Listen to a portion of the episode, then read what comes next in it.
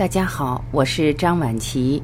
今天让我们继续聆听刘峰教授为我们解读生命在这个时空中最重要的任务。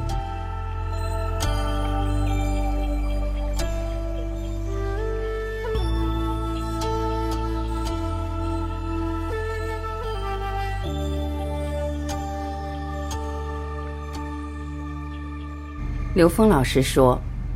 只要我们是人，就是带着罪的。这个罪，就是在三维和高维之间我们的一些认知的障碍。当然，在佛家管它叫业。在这个整体的这个时空系统里边，新时代也有新时代的分解方式。比如说，在《一的法则》这本书里，它的描述是什么样的呢？《一的法则》这本书是一帮科学家。想要了解外太空智慧和我们人类之间的关联，想要跟外太空智慧去连接、去沟通，他们并没有选择一个所谓的天文望远镜或者是射电望远镜，他们选择的方式是寻找了一个灵媒。大家注意，灵媒，灵是高维，灵媒是能够跟高维空间沟通的这样的人。灵媒的要求布置好他的场。他躺在床上的时候，这些科学家围着他提问题，他来回答。整个一的法则就是科学家问他问题，而他回答的一个记录。这本书其实是一本很晦涩的书，很难。你持续的去读的时候，你觉得很枯燥，有很多地方很烧脑。那么这本书里面说的非常有意思。科学家在问到这个灵媒的时候，灵媒跟高维接通的时候，科学家问他：“你从哪里来？”他会告诉科学家，在我们这个宇宙空间里分成了不同的密度空间。现在的人类是生活在第三密度空间，而他是来自于第五或者第六密度的生命。生命的目的是在提升，从低密度向高密度提升。当然，这里边它用的密度是另外一种描述。那么低密度和高密度的这种差异，它是一种我们理解的智慧上的巨大差异。科学家再问到他：“我们的人类和你有过什么样的关联？”他告诉科学家，在人类建造金字塔那个时期，他们跟人类有过关联。那么科学家问：“那你们跟人类有过什么样的交流？”他告诉科学家。我们帮人类建造了金字塔。科学家接着问：“那你们是用什么方法帮助人类建造了金字塔？”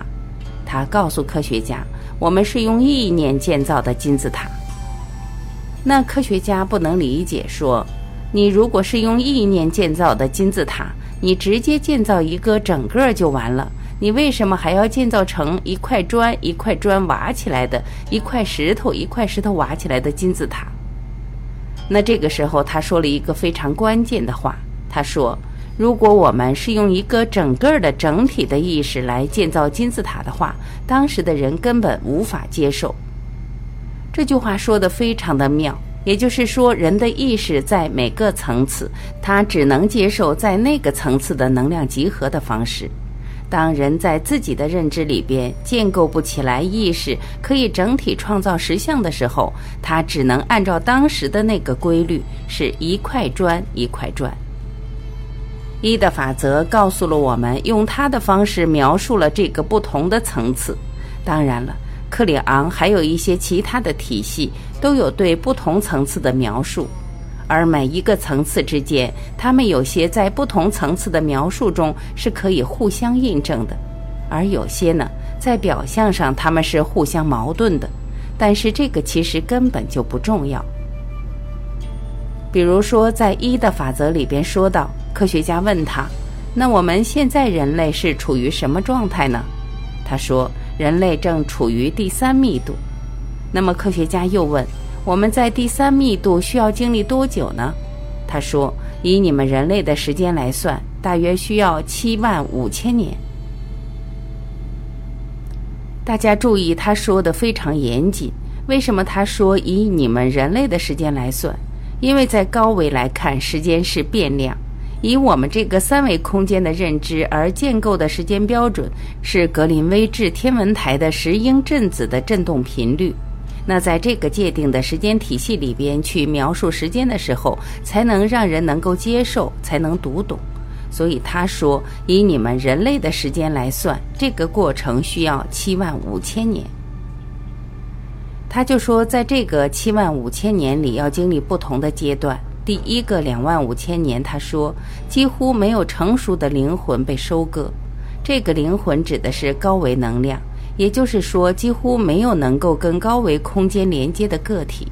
那么到第二个两万五千年，是有一部分灵魂可以被收割，而他们选择了留下。那么到了第三个两万五千年，人类将集体进入更高的密度空间。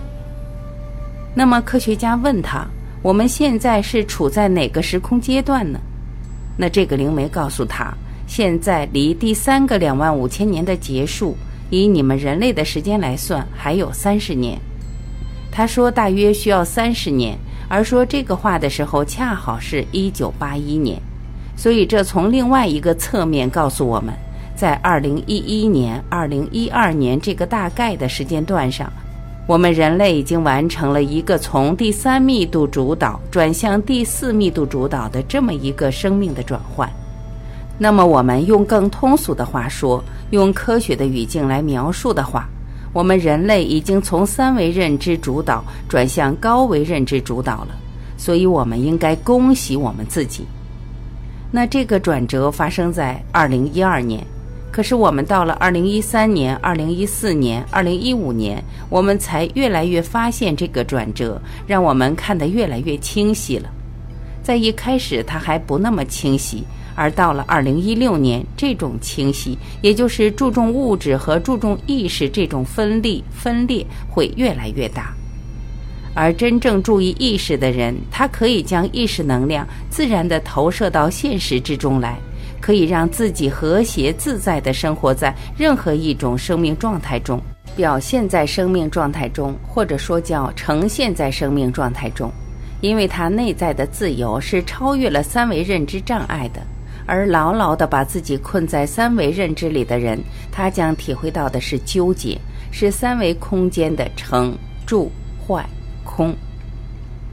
还有另外一个现象在告诉我们：我们人类把我们所有的三维知识全部放到云端。我们现在的教育其实已经不需要传授知识，只要教会搜索就可以了。在三维，我们的云端上已经存储了所有人类的这个知识。而且它系统化的可以被检索。当我们把机器人的体能建得比人类强悍数倍的时候，机器人和云端信息的连接将使得机器人在智能和体能上远远超过一般人。我说的这个一般人，就是三维认知主导的人，因为人的三维认知没有办法跟机器人所拥有的三维信息来抗衡了，或者说一个单一的人。那么也就是说，一个不修炼的人将沦为机器人的宠物和奴隶，也就是一个没有跟自己内在高维连接的人，在未来的三维世界里，他将是机器人的宠物和奴隶。实际，现在科学家已经发现这个现象，已经知道这个趋势了。所以，实际上这个时空最重要的是。每一个个体迅速地开始自我觉察，开始提升自己内在的意识能量的自由度，作为生命在这个当下最重要的任务。而对三维世界的所有执着能够放下。当你超越的时候，一切现实将成就的像是由你的内在直接投影出来的，所以你并不亏，并不会失去什么，而你得到的是内在无限的自由。从求同存异到无同无异，神学文化系统在古埃及和中东产生，佛学系统在印度产生，道家和儒家思想在中国产生。实际上，这些思想几乎都产生于同一时代——轴心时代。三维空间求同存异，四维空间求同尊异。就是在投影原理，它们合一了，而在投影的像上，它们各不相同，或者叫有不同的呈现。所有的投影最终合一于投影源，所以我们把它叫求同尊异，叫尊重一切存在的时空合理性。也就是所有的投影其实都来自于投影源，而在不同的投影里面，同一个事物所呈现出来的像是完全不同的。求同一定是在更高维度里面找它们的同，遵义就是可以在不同的投影里面去尊重每一个投影中的呈现。那么在投影源里，他们的关联可以通过不同的系统呈现在他们投影的像中。求同尊义，在道家系统里叫地法天，地代表三维，天代表高维，五维、六维、七维到 N 维归同了意，天法道。当达到了 N 维 N 区域无穷大时，一切都合一到 N 区域无穷大的最高境界，所有的分别都不存在，无同无异，进入一切的投影源在内在的本源境界。道法自然，佛家的无上正等正觉即无极，无时不在，无时不同，也符合对神的描述。它是唯一的，因为在那个境界中全然合一。它又是一切的主宰，它是一切的投影源。关于求同尊异的智慧解读，在现实生活中，我们常说求同存异。但在多元文化里，有一个非常重要的精髓核心，就是求同尊异。在三维空间里面，我们人类是以三维的承载与存在进行对现实认知的；而在三维空间的承载，最实在、最明确的存在就是大地。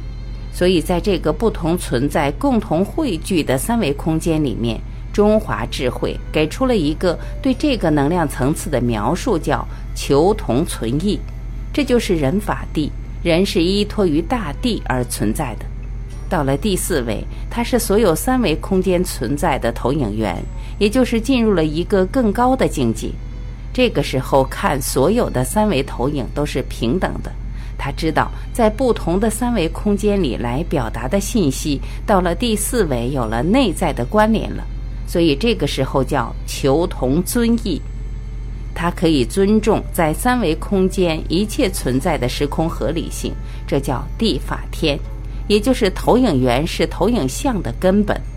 更高自由度的空间四维是三维空间存在的本质，或者说是三维空间存在的根源，所以它叫地法天。那么到了四维以上。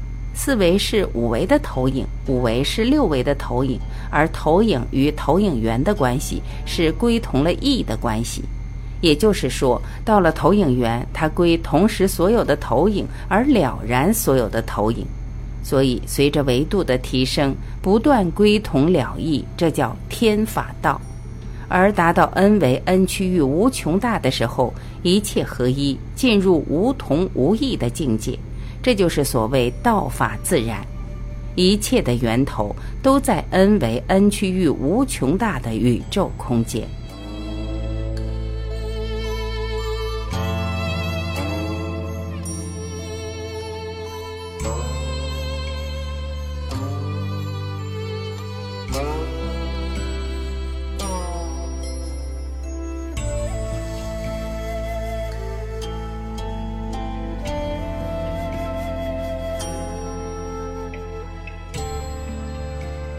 感谢聆听，我是晚琪，我们明天再会。